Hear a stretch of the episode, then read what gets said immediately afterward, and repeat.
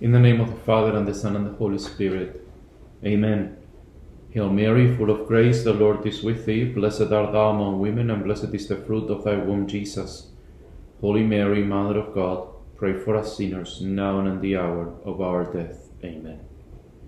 Saint Ignatius of Loyola, pray for us. In the name of the Father, and of the Son, and of the Holy Spirit. Amen. As we continue with the meditations of the second week of the exercises, I would like to dedicate these points for meditation to the Sermon of the Mount. Um, it is a meditation that you will find on point 278 of the book of the exercises. And you will notice that the way the meditation is proposed uh, is very simple. St. Ignatius just offers three points for meditation. Um, you are free to um, to meditate on, on either of the three. I will just offer um, some extended material on the first point, eh, on the Beatitudes itself. So on point 278, St. Ignatius says, he offers the first point. He proposes the eight Beatitudes to his beloved disciples apart. Blessed are the poor in spirit, the meek, the merciful, they that mourn, they that hunger, the peacemakers, those that suffer persecution. The second point is he exhorts them to use their talents. So let your light shine before men in order that they may see your good works and glorify your Father in heaven. And the third point, he shows himself not a transgressor of the law, but a fulfiller. He explains the commandment not to kill, not to commit adultery, not to swear falsely, and commands us to love our enemies. I say, love your enemies and do good to them that hate you. These are the points that St. Ignatius actually offered for our meditation on the Beatitudes. I mean, the entire Sermon of the Mount, to be exact. What I will offer in this meditation is simply some, some points for meditation on the Beatitudes itself. Okay? So the preparatory prayer for this meditation will be the usual.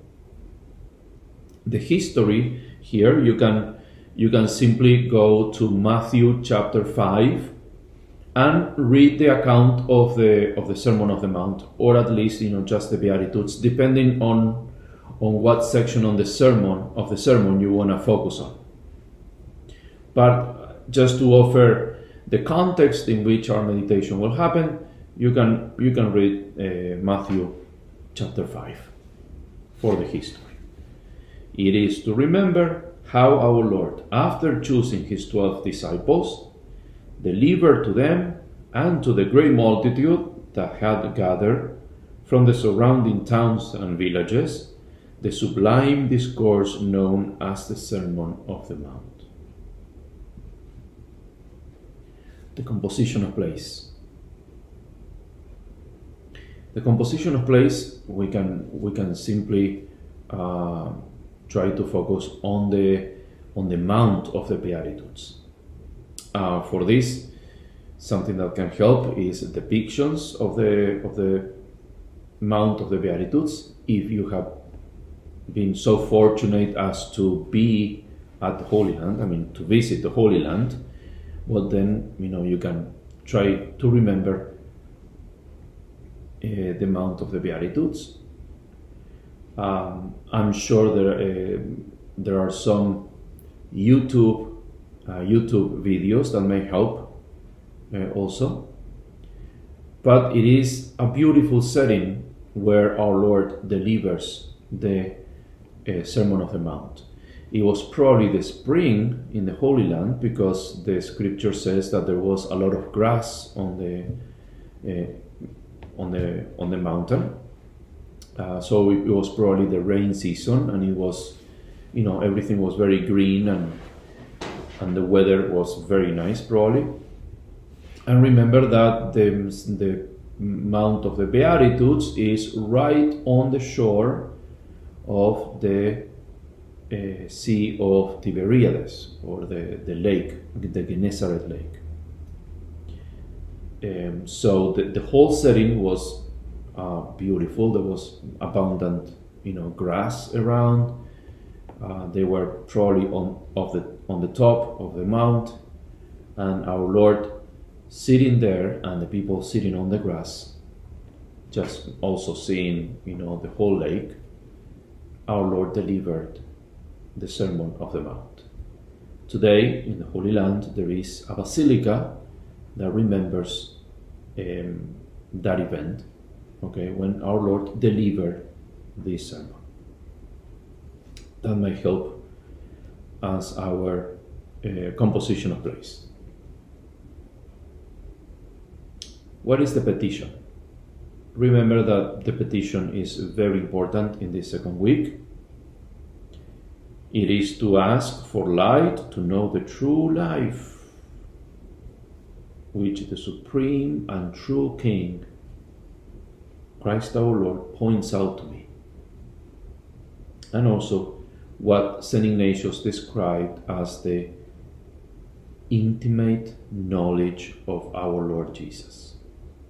Intimate knowledge, quasi experiential knowledge of Jesus a knowledge that we know comes from faith. So, knowledge of Christ. So, our point for our meditation today on the Beatitudes. The Gospel of St. Luke also tells us a story, besides uh, Matthew. Jesus went out unto a mountain to pray, and he passed the whole night in prayer to God.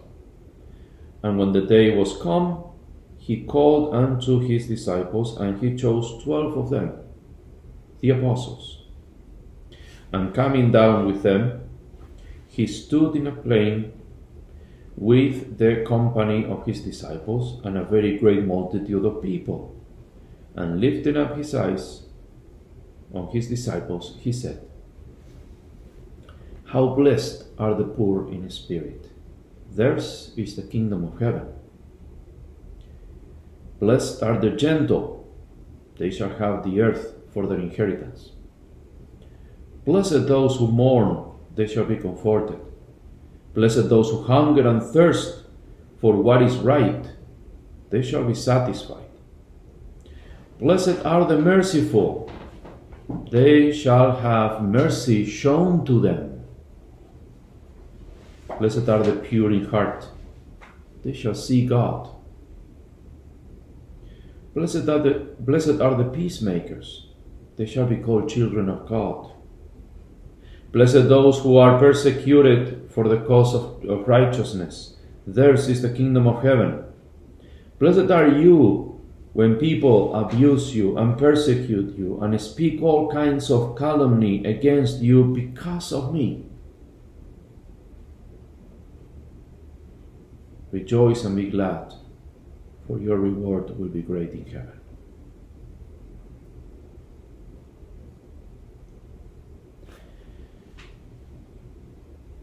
Before we, we move forward,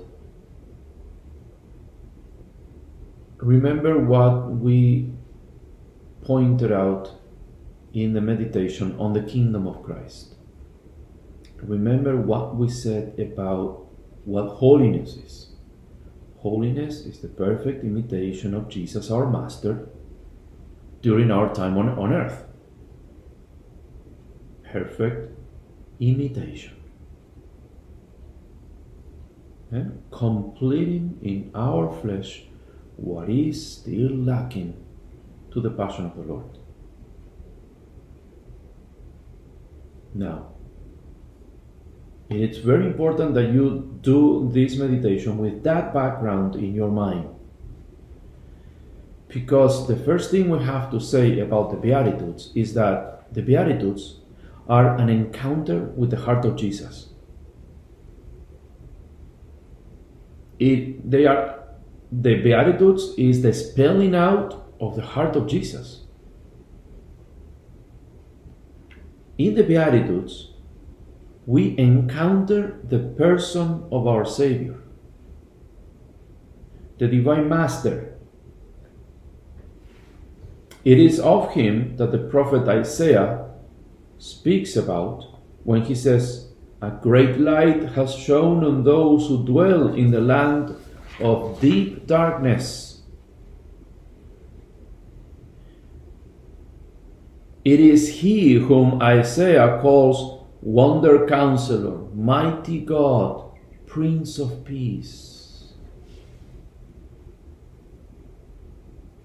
So the Beatitudes is the encounter with the person of the Savior. And he is the one who takes the initiative.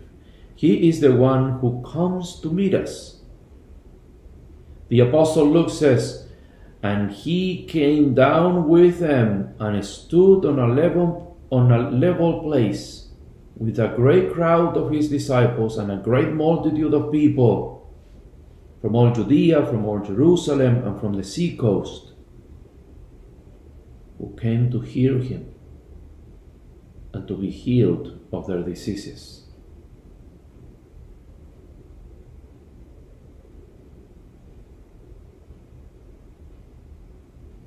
He is the one who came down from the heights to heal our diseases, to clean our unclean spirits. He is the one who came down from the heights to show us the way. He takes the initiative. Remember the, the, the meditation on the incarnation we just made. Let us redeem the human race. Here I am, send me. He came from the heights to become our master. The prophet Isaiah says, Come, let us go up to the mountain of the Lord, to the house of the God of Jacob, that he may teach us his way and that we may walk in his path. In his path, the path traced by him. This is exactly what the Lord is doing when he proclaims the Beatitudes.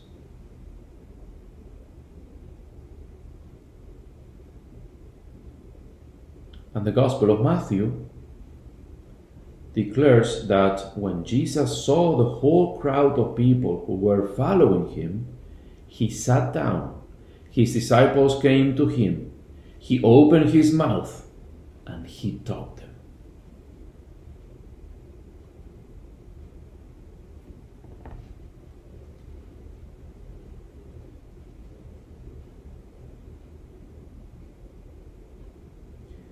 Jesus opens his mouth and he explains the blessed path that leads to the top of the mountain, to the heights of holiness, to the very peak.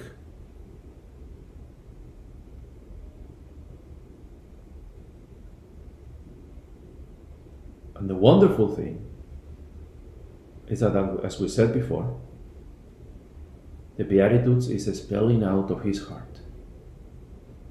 Jesus himself is the Beatitudes. He incarnates all the Beatitudes. He himself is the poor in spirit.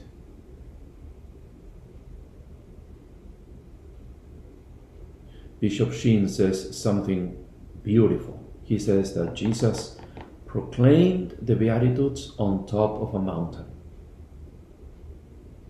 And then he fulfilled all of the Beatitudes on the Mount of Calvary.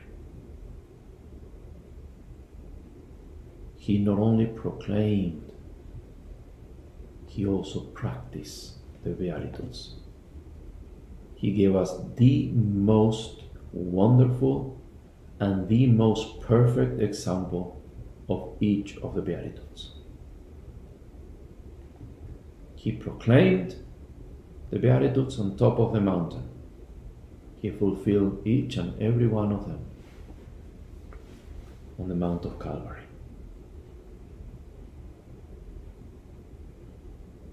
He himself is the poor in spirit. He is gentle and merciful. He himself is the pure of heart.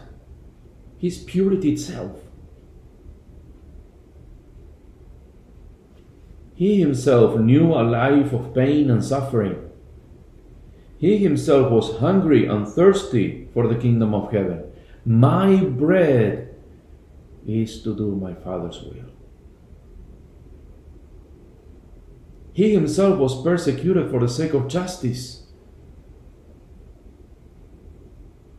He was called an impostor, a troublemaker, a drunkard, as somebody possessed by a demon, a Sabbath breaker, a blasphemer, persecuted for the sake of justice. he went so far as to suffer the passion and death on the cross, being completely innocent. Christ leads his disciples towards the fulfillment of the Beatitudes. Because he himself is the Beatitudes. So, our Master teaches us the way of perfection, the narrow path of the Beatitudes. It is the way of renunciation. The Mount of the, of the Beatitudes is very near in spirit to Mount Calvary. That is why Bishop Sheen says, proclaims in one, fulfills in the other because it is the way of renunciation. Both have the same shape, both are marked with the sign of the cross. On both, at the top, you will find an altar where you will have to offer yourself to the Lord. It is a hard walk, it is a hard climb But on the top, everything will be offered to you.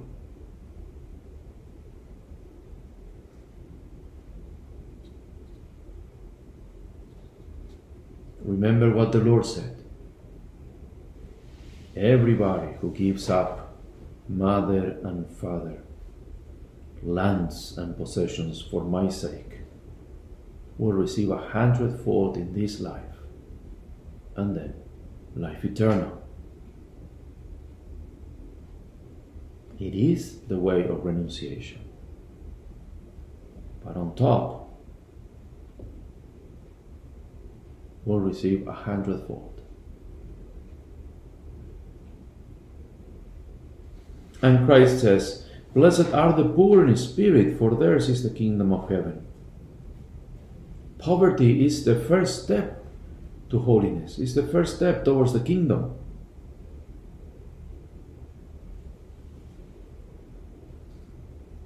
And this beatitude reflects our master poverty and his love for the poor. And his love for the poor. How many times our Lord spoke about poverty?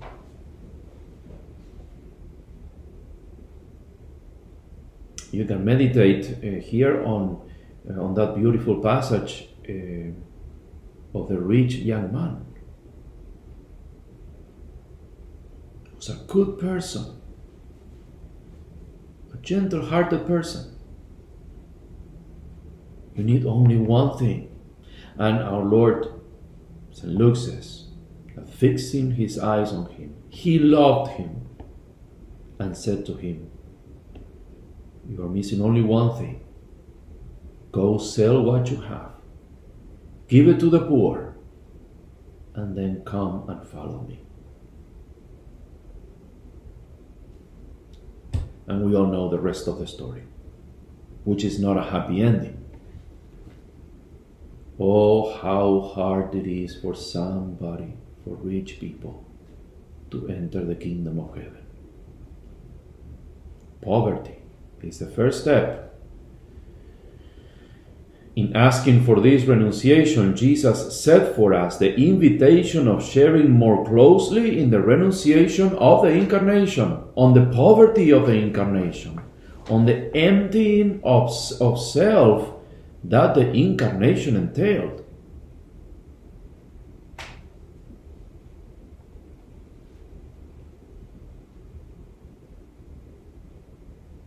Paul reminded the Corinthians of this of this necessity to be poor to encourage them to be generous with the poor imitating the example of Christ who made himself poor though he was rich so that you might become rich by his poverty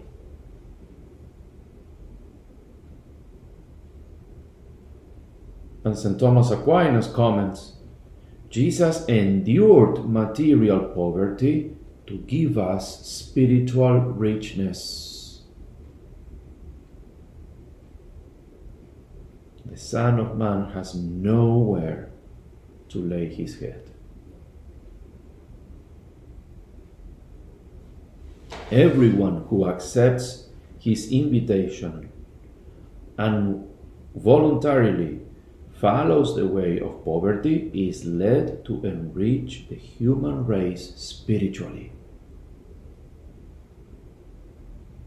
It, it, it, doesn't matter that as a lay, it, it doesn't mean, sorry, that as a layperson you're supposed to go and sell everything you have. No.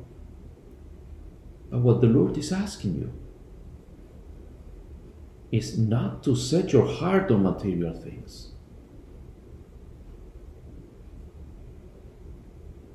not to set your hearts on material things, to be detached from material things, to be generous with what you have.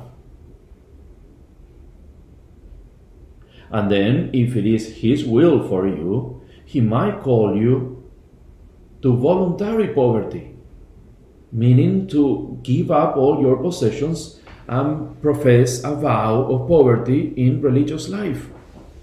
And in this way, you are even more contributing to the sanctification of the world. Living more closely the kind of life our Savior chose for Himself.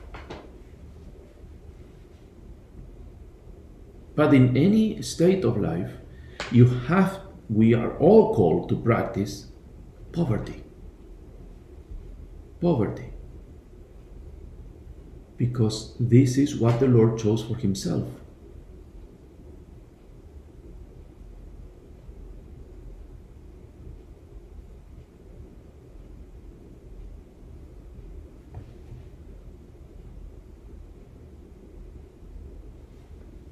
And we see that in, in, in all of his life. Jesus really lived like a poor person. He lived like the poor. He grew up in a small town. He was born in a very small town.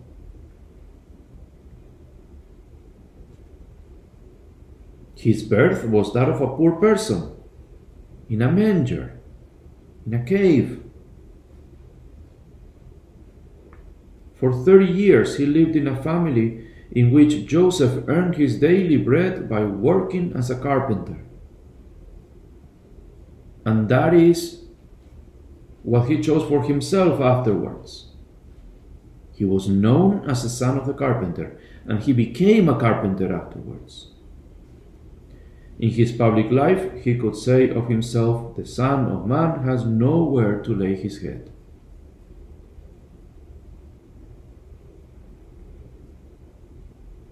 In this way, he not only showed that he wanted to be poor by election, but also he emphasized his complete consecration to the preaching of the kingdom, to his messianic mission. He died as a slave. He was buried in somebody else's tomb. He didn't have one for himself.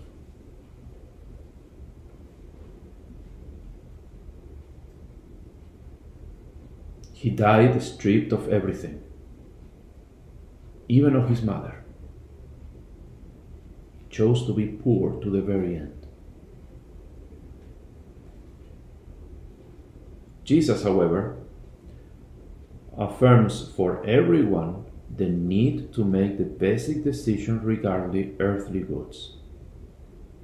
No one, he says, can serve two masters. You cannot serve God and mammon, scripture says.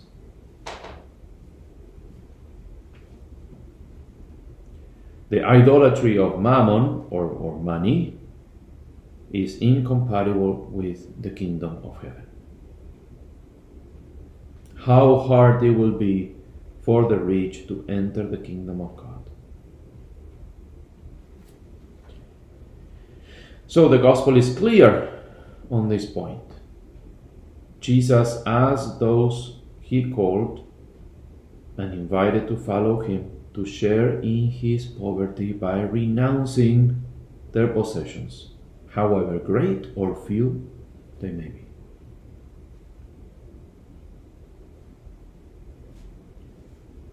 St. Paul says, Consider your call, children. Consider your call that began in your baptism. John Paul II wrote in his letter Novo Millennio Ineunte When you ask somebody, Do you wish to receive baptism? It means at the same time to ask that person, Do you wish to become holy? It means to set before him or her the radical nature of the Sermon of the Mount.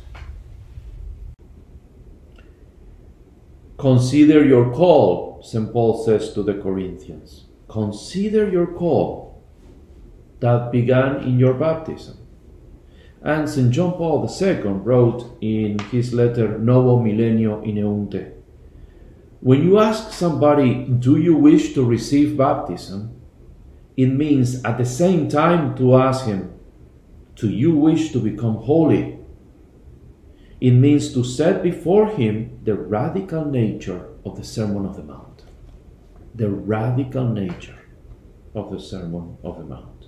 So we are invited to imitate Christ, who is the exemplar for all the Beatitudes. We are invited to follow the path of perfection and the path is clear and is sure. It is difficult, but it's clear and sure. It takes us to the goal. It takes us to our destination as baptized people holiness. It is the path of the Beatitudes, and it is the path of the cross.